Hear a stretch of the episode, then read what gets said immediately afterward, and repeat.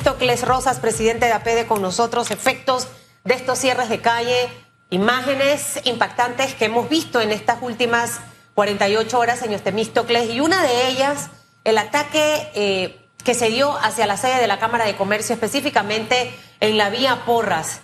Eh, realmente esta, esta es la esencia de protestar contra un contrato minero y, y es la forma de hacerlo, las consecuencias que ya en tan solo dos días hemos visto. Amigos que me dicen, tengo dos mulas paradas, tengo que traer producto de aquí para allá, de allá para acá, ya llevo pérdidas por 17 mil dólares. Y que eso conlleva probablemente a desvinculación de colaboradores más adelante por ese faltante de caja. Y lo mismo ocurre con la dueña de un salón de belleza, con la dueña de una fonda, con el que está en el semáforo. O sea, al final estos cierres no solo afectan a empresas grandes, señor Temístocles, sino también a los, a los que han pasado peor en esta época después de pandemia, los pymes. Eh, ¿Cómo evalúa usted todo esto, incluyendo el ataque del que fue víctima la sede de la Cámara de Comercio? Sí, gracias Susan y buenos días también a Hugo. Mira, yo quiero reiterar lo que hemos venido diciendo. El derecho a la protesta es un derecho inalienable que tenemos como ciudadanos. Lo que no puede ser es ese derecho ejercido de forma violenta, restrictiva, limitante y sobre todo cobarde. ¿Por qué? No puedes negarme el derecho a mí de buscar mi pan. No tienes derecho de negarme a mí la oportunidad de salir a generar lo que necesita mi familia. Y yo creo que hemos visto en estos dos días dos tipos de ejemplos de protesta.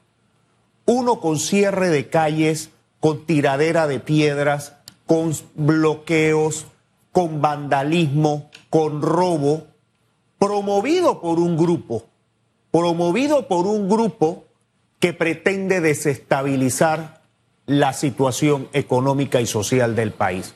Y hemos visto otro ejemplo de una manifestación pacífica con base a criterios, con base a reclamos.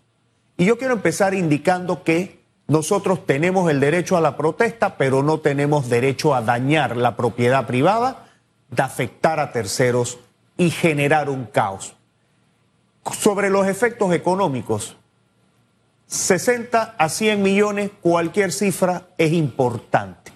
Y como bien ha mencionado Susan, el mayor afectado es el sector de la micro y pequeña empresa. Yo me retrotraigo, Hugo traía el caso del vendedor, ese que está el día a día, pero piensen en el que está en el semáforo, que ese está considerado como informal. Ese no llevó nada en dos días. El que tiene que trabajar. Esta es una quincena complicada porque la próxima, la primera de noviembre, con tantos días libres, no hay suficientes días para poder generar lo suficiente para pagar la quincena y aquí hay días que generar reservas. Entonces, sí hay una afectación, pero te quiero hablar de temas más importantes. Ayer circulaba y teníamos contacto con la Cámara eh, Marítima de Panamá y demás, de que no estaban permitiendo salir los camiones de cisterna de combustibles para alimentar las plantas termoeléctricas, para alimentar los, las estaciones de combustible y después que quedemos en una ausencia de capacidad de movilización porque tenían bloqueadas las entradas tanto de Bahía Las Minas y otros lugares donde están los centros, eso es una situación muy alarmante. Ahora, teniendo todo ese mapa de fondo, nosotros siempre tratamos de pensar viendo las situaciones en soluciones. ¿Por qué? O sea, el problema es el problema. Hay que hacer algo con el problema. Y a mí me preocupa la velocidad de curso que tiene el gobierno en el manejo de este problema. Es más, tomó decisiones muy rápidas la semana pasada y hubo un silencio prolongado hasta ayer. Entonces no sé si el gobierno está pensando en soluciones. Teniendo eso como fondo, más que evaluar al gobierno, ¿cuál es la salida a esto que estamos viviendo y a lo que vemos en el horizonte que puede pasar con esto que usted dice del combustible, etcétera, etcétera. ¿Cuál es la solución? ¿Qué, le ponemos a las autoridades o los líderes de este país para que le encontremos una salida? Mira, yo me quiero referir a el discurso del señor presidente en el día de ayer, para hacerte la reflexión con relación a la pregunta que me formula Hugo. Esperábamos un poquito más de las palabras del señor presidente. Entendemos, todos tendemos la situación. Sí empezó en el año 91 y ha tenido toda una trayectoria, esa, esa cronología ya la conocemos, pero esperábamos quizás un pronunciamiento más en torno a garantizar una seguridad y una tranquilidad dentro del país. Eh, inclusive teníamos expectativas hasta de medidas un poco más drásticas como toques de queda o suspensión de garantías constitucionales. Sin embargo, yo quiero recoger que en este momento la solución específica al problema del contrato minero ya queda en manos de la Corte Suprema de Justicia. Ahora vas a tener al destacado jurista César Ruilova. Sí. Está en la Corte Suprema de Justicia, ya es ley de la República, es un contrato entre dos partes, no es que Panamá ahora dice ahora te lo voy a quitar. Sí. Las repercusiones ya están consignadas dentro del contrato y nos tocará a la Corte Suprema de Justicia. Lo que sí es que este es un movimiento que también ha sido visto como una oportunidad para destacar espacios políticos de ese grupo Sí. de sindicalistas y radicales, porque sí hemos visto promoviendo la campaña de una candidata en particular. Y además hemos visto que el país ha expresado un descontento hacia la gestión pública aprovechando la coyuntura. Y yo te recuerdo un poquito más, quizás a la gente se olvida, pero en 1979, cuando hubo la reforma educativa, que no entendíamos en qué consistía mucho la reforma educativa, pero era expresar el malestar de ese momento. Y esta es una situación bastante similar. Yo creo que ahora mismo tenemos que generar espacios para que podamos volver a entrar en el cauce de la actividad de la paz, que es la que todos estamos buscando. Es muy bonito llamar a, al salir a las calles a generar el desasosiego cuando tengo mi salario consignado, pero el que no, no lo tiene. Y eso es importante. Mire, usted ha hablado de varias cosas importantes que quiero resaltar para que me profundice. Uno, esperaba un poquito más en ciertas medidas para brindar seguridad a los ciudadanos, porque el tener que pasar por la cinta costera y pagar peaje, eso no es normal que ocurra en nuestro país. Estamos en un país donde tú tienes la libre circulación según la constitución de la República. Entonces, ante ese hecho, ¿qué debiera ocurrir hoy? Eh, un pronunciamiento quizás del gobierno hacia ese sentido, por lo que hemos estado viendo que se ha estado dando en algunos lugares. Creo que cuando usted se mete a las redes uno se espanta, por eso es que estoy tratando como de no entrar, porque de verdad que, que causa estrés. Entonces uno piensa que, que todo está como, como eh, mal por todos lados y tampoco hacia allá está eh, la cosa en nuestro país. Segundo, hablaba también de que ahora le toca a la Corte Suprema de Justicia. Ya fue sancionado, está en Gaceta Oficial. Eh, hay grupos que han presentado recursos ante el órgano judicial. Eh, ¿Esto es suficiente para que sea la Corte quien tome una decisión o debiera ser el propio gobierno que lidera el señor Laurentino Cortizo quien proponga, porque era parte de lo que se esperaba en el día de ayer, un pronunciamiento a decir vamos a derogar la ley, que no sé si legalmente tampoco eso se puede hacer. Esos dos aspectos, señor Temístocles. Mira, eh, yo creo que lo que hablabas sobre la, la, expectativa, yo hubiese esperado ayer del discurso del señor presidente la discusión sobre la moratoria, si ese es el término, sobre las actividades mineras que están ahora mismo concesionadas, que pudiese ser un elemento y decir, bueno, esta Pero lo puede hacer contrato. hoy, por ejemplo. Lo puede hacer. Ya puede si no lo hizo ayer, lo puede hacer hoy. es- ese puede ser una salida que, que podemos hablar sobre si queremos la actividad minera en las otras concesiones que se han dado y entendiendo que el contrato ya es una realidad y que está funcionando. Esa es una de las medidas. Y en el tema jurídico, yo no me atrevería mucho a, opinar sobre cuál es la función. Yo lo que sí te diría es que si ya yo firmé un contrato y después voy a decir declárame lo inconstitucional, no le hallo lógica. Pero sí hay tres demandas que han presentado tanto el doctor Ramón Savillano, el doctor Ernesto Cedeño y el licenciado Roberto Ruidíaz, que han sido presentadas. Cada una tiene eh, ya un magistrado ponente y podrán venir muchas otras más que pueden presentarse en los próximos días y tocará a la Corte evaluar cada una de ellas y pronunciarse. Fíjese que en esa línea, y eso es lo lindo de la democracia, todos podemos tener una posición diferente o pensamientos distintos y no por eso agredirnos. Por ejemplo, yo no esperaba que anunciaran toques de queda ni nada por el estilo. Pero sí pensaba en un gobierno que marcara el derrotero, porque, por ejemplo, esto de que la Asamblea puede derogar la ley, eso no es así. O sea, si vamos a suponer que se cometió un error, el error no se corrige con otro error. O como siempre decimos aquí, usted no construye destruyendo. No es, la, no es el camino. Yo esperaba en ese sentido que mostrara una dirección. Yo sentí un mensaje en el que está divorciado de la realidad. Yo no voy a permitir actos vandálicos, pero es lo que está ocurriendo. Y siguió pasando después que lo anunció. Entonces siento un gobierno, primero un presidente que no tiene toda la información, no, está viendo todo el bosque, que no nos marcó el camino a seguir que no, cuando un presidente se dirige a la nación es para hablar de decisiones, ninguna decisión, ante un país que algunos están aprovechando para aprenderlo y no es el camino. Entonces voy ahora a la pregunta. Es un gobierno que, como le acabo de decir, desde mi punto de vista, está, ha tomado decisiones aisladas, se está oyendo a él mismo nada más.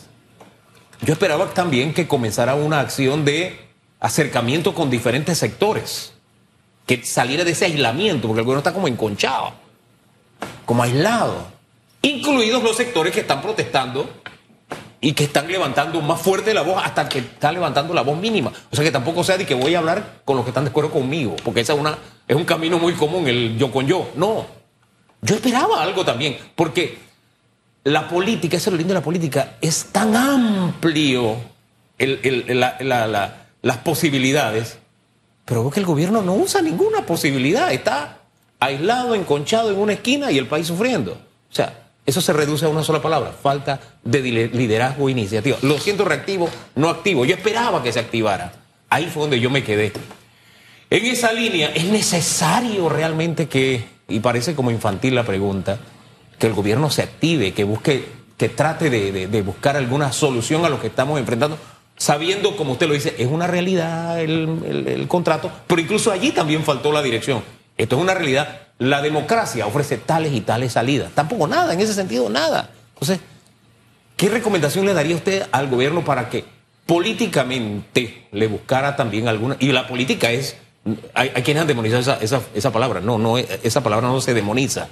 Ese es el arte de lo posible. Políticamente, ¿qué marco de acción o ruta le mostraría usted al gobierno para que saliéramos de la situación que estamos atravesando, que hoy sabemos cómo está, mañana no sabemos dónde estaremos, si permitimos que las aguas sigan por donde van.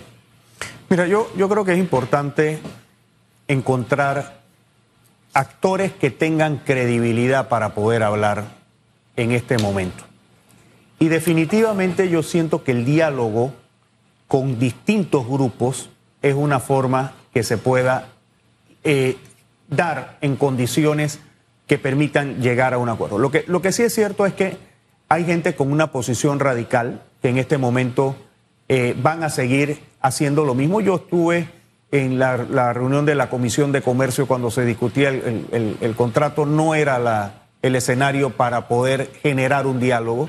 Ahí había pues más que todo un interés de crucificar a quien decía algo en favor del contrato.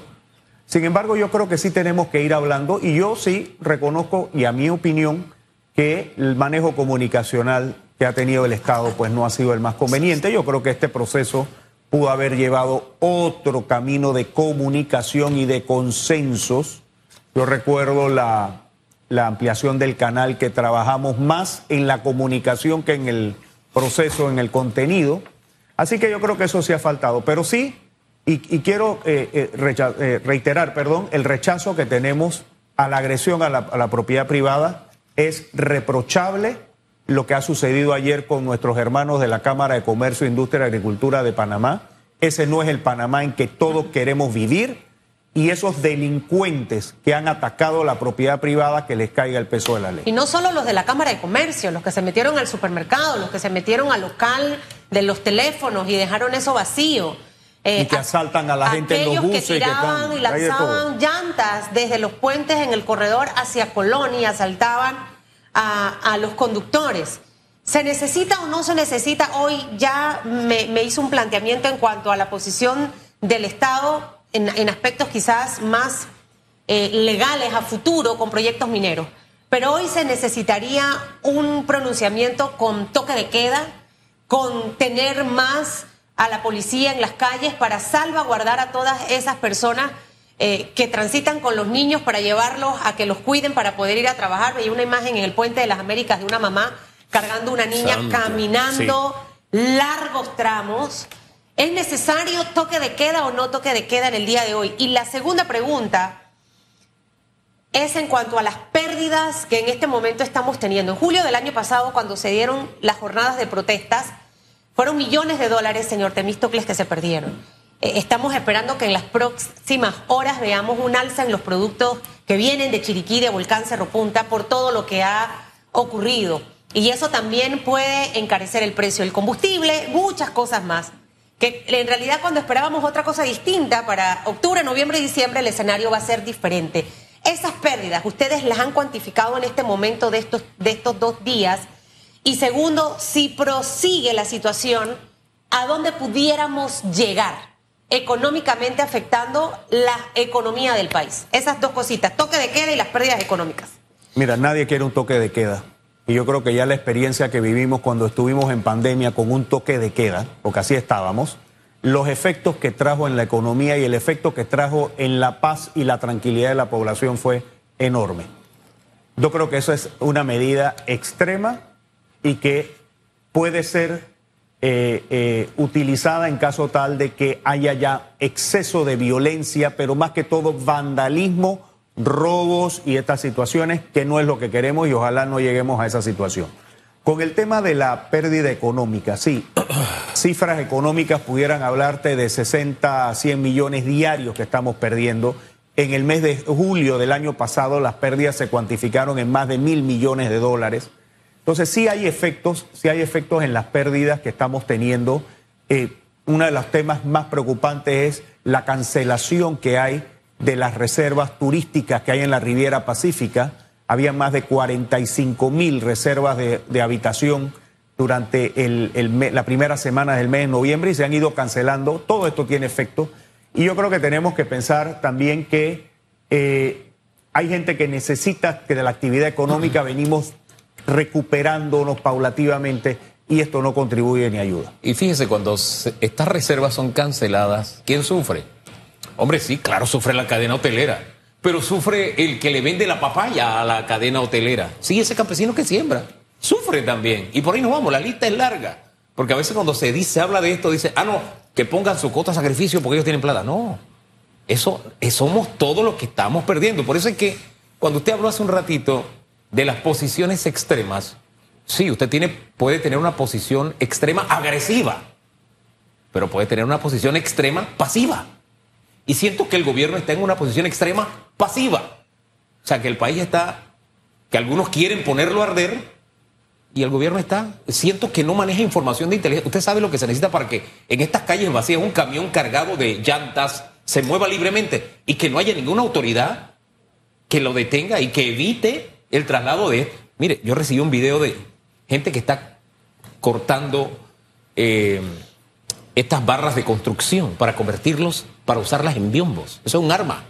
Entonces, que no haya información de inteligencia para parar todo eso. Entonces, me parece que el gobierno está en esa posición extrema y aislada. Por eso hago énfasis, porque ellos son los que dirigen el país y no siento que tiendan puentes para solucionar el problema. Uno recibe de presidencia es información de contenido y de debate. Espérate, no es eso. Tienes una crisis que resolver, la fiebre no está en la sábana. Y no veo una estrategia de parte del gobierno. Por eso mis preguntas siempre van destinadas a qué le decimos a los que administran el país para que de alguna forma le busque una salida. Hoy se suman los médicos, también allá en Chiriquí, protestando Paro General también ha llamado eh, eh, eh, esta, otra organización a MOAX. Entonces, la bola va creciendo. Y veo al gobierno en el extremo opuesto, está pasivo. Y no son medidas de fuerza, no. Pero tiene una cantidad de cartas que jugarse en la mesa que siento que no la juega. No sé. O, o tal vez yo estoy viendo un país equivocado o un gobierno equivocado. Yo veo el gobierno de manera equivocada, no sé. Mira, es que si nos retrotraemos a la situación de julio del año pasado, que duró casi un mes, casi un mes, y fue extremadamente pasivo viendo que las cosas seguían sucediendo con una inacción, Nosotros no queremos que eso pase en este momento eh, que estamos viviendo. Esperamos que el gobierno nacional actúe con autoridad, con legalidad, pero sobre todo con la conciencia de que es el que tiene que garantizar la seguridad, la, eh, el, el tránsito libre de todos los panameños y que podamos restablecer nuestras actividades. Eso es lo que esperamos.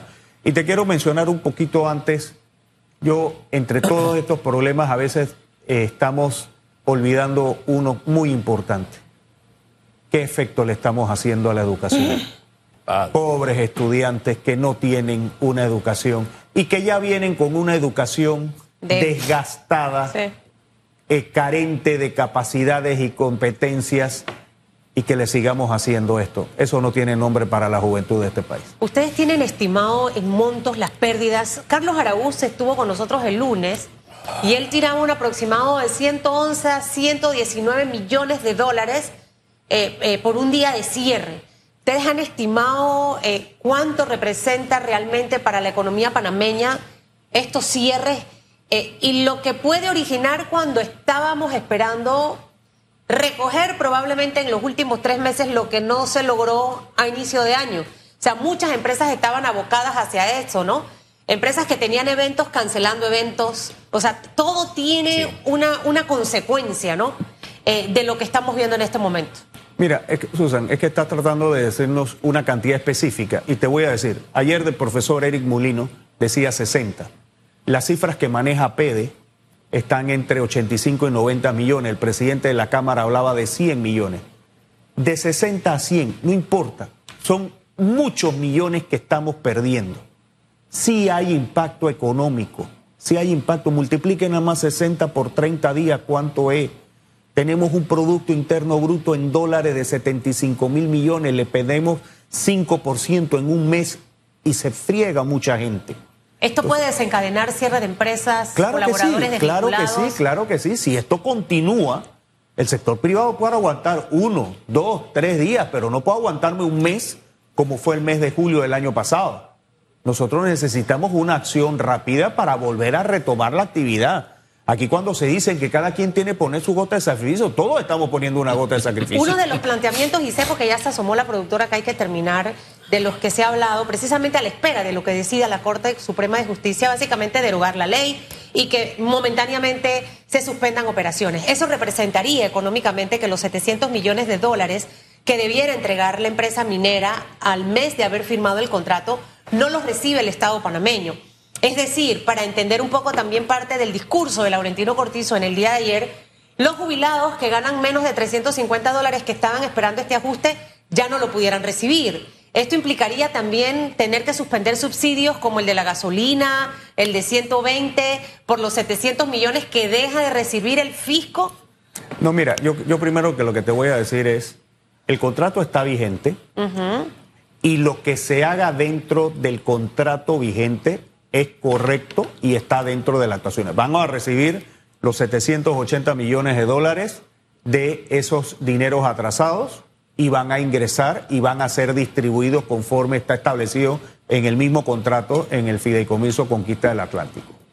Cuando la Corte se pronuncie y en el eventual caso que indique que hay vicios de inconstitucionalidad, tendrá que sustentar cuáles son esos vicios. Mientras tanto queda el tanto, contrato, vigente. sigue- sigue y vigente. mientras tanto eh, la empresa debe entregar Sí, y debe entregar y siguen las cosas andando. La vez pasada la Corte tomó más de 10 años en pronunciarse, así que vamos a ver Oiga. qué tan diligente es la Corte en que, esta que vuelta. esta vez no se puede dar ese lujo, el país no se puede dar ese lujo, pero en fin, yo, yo cierro toda esta conversa nada más con, con la esperanza de que el gobierno sea un poco más proactivo porque hay una crisis que tiene que atender. Es como una casa, el padre de familia, llegan los hijos a la hora que le da la gana, en la condición que sea, y de pronto dice, yo no voy a permitir que se porten mal. Hombre, se está portando mal, usted tiene que hacer algo para que haya algún nivel de orden. Y esto no implica medidas de fuerza necesariamente, sino salir de esa actitud pasiva y asumir algunas posiciones porque el país requiere una decisión. Eso incluye también el tema de la comunicación. Usted hablaba del impacto internacional hace un rato. Ayer habló Saúl Méndez en CNN. La puerta está abierta para que el presidente hable. ¿Hablará o no? Entonces, ahí es donde hay que asumir actitudes, acciones. Y fíjense que habló Saúl Méndez, no cualquier sindicato. Es el principal que está promoviendo la violencia en las calles un sindicato para el que hasta hace algunos días la minería no era mala. Es más, quería ser el principal sindicato en la minera. No decía que la minería era mala, no, ellos querían allí la cuota sindical, etcétera, y querían eso. Desde hace rato venían peleando por eso y lograron sentarse con la empresa, firmaron acuerdo y todo lo demás, pero no lograron ser el principal sindicato. No estaban contra la minería. Y con el pasado contrato, que era peor, si este usted lo critica, hombre, el pasado era peor. Y el decreto de gabinete que firmó el pasado gobierno todavía era peor también. Entonces uno se tiene que poner a pensar, mire, él sí aprovechó el escenario, el gobierno aprovechará o seguirá permitiendo que simplemente salga la información negativa del país. Se lo dejo hasta ahí, porque es un gran reto el que tiene el presidente entre manos. ¿Lo asumirá? Es la gran interrogante. Gracias por habernos acompañado esta Que mañana. le vaya bien, señor Temístocles Rosas.